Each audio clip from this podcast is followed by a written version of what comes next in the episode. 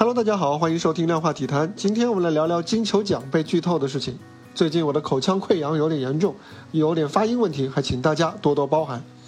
二零二一年的金球奖投票刚截止没多久啊，网上就流传出了所谓的投票结果，而且呢还是先后两份。在前一份当中呢，拜仁射手莱万是力压梅西当选，但在另外一个版本当中呢，梅西则是以十四票的优势击败了莱万当选。距离金球奖啊十一月二十九日揭晓还有一个月的时间。这两份剧透到底哪一份是真，哪一份是假，还是说两份都不靠谱呢？在莱万获选的那份名单当中啊，姆巴佩和德布劳内的名字拼写都错了，而且呢，阿斯皮利奎塔的名字则出现了两次，这让这份名单啊看起来不太专业，也不太靠谱。而梅西获选的那份名单呢，则干脆就拍得非常的模糊，似乎是拍摄者为了避免露怯而有意为之的。尽管两份名单看起来都真实性堪忧啊，但是他们的传播效果却可以说是立竿见影的。金球奖在社交网络上的话题热度显著上升，以至于让不少人怀疑这是不是主办方法国足球杂志在故意在钓鱼。而事实上呢，以前法国足球曾经也有过类似的坚守自爆的操作。还值得一提的是啊，其中一位发布者呢，还发出了他在2018年评选结果揭晓前的对于金球奖的一个准确的剧透，他试图呃用这个来证明自己确实是有门路，但是呢，那一次和这次还不一样，那一次啊，距离答案揭晓的只有区区一个小时的时间，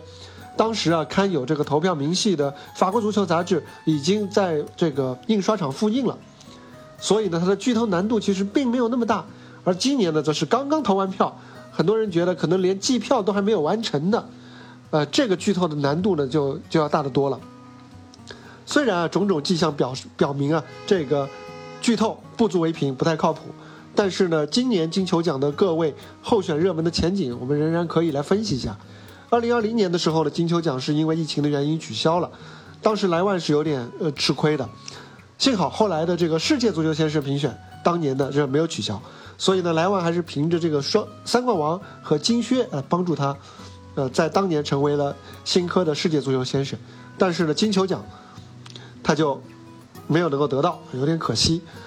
到了今年呢，莱万虽然还是进球如麻，但是呢，他的这个德甲冠军和世俱杯的冠军呢，在双料国家队大赛年呢，还是略显黯淡。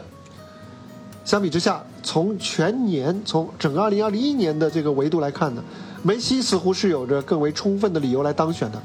今年他在西甲是七夺金靴，并且荣膺了助攻王，创造了五大联赛的新纪录。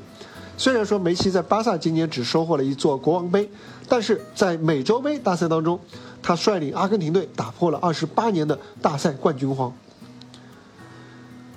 另外一边啊，切尔西中场洛日尼奥虽然在今年捧起了欧冠和欧洲杯的双冠，但是呢，他无论在切尔西还是在意大利的个人数据都不太起眼。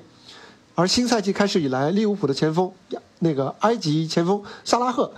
他已经凭借这个强劲的表现呢，是有超越洛日尼奥的趋势。距离金球奖的投票越近啊，球员表现所带来的影响力就越大，因为给人留下的印象就越鲜活越深刻。在这两份金球奖的剧透当中啊，萨拉赫都反超了若日尼奥，这是一个值得关注的点啊，因为他不失合理性啊，而且他在一定程度上也帮助了梅西，毕竟若日尼奥在今年的集体荣誉的层面上是超越梅西的，所以呢，如果要拿集体荣誉来作为一个呃最重要的一个考评的指标的话，他其实可能才是梅西最大的对手之一，而在目前公认的两大热门梅西和莱万。这两位个人表现相对来说最出色的球员当中呢，虽然说梅西新赛季在新东家大巴黎有一些慢热，但是呢，莱万仍然凭借这个进球数的，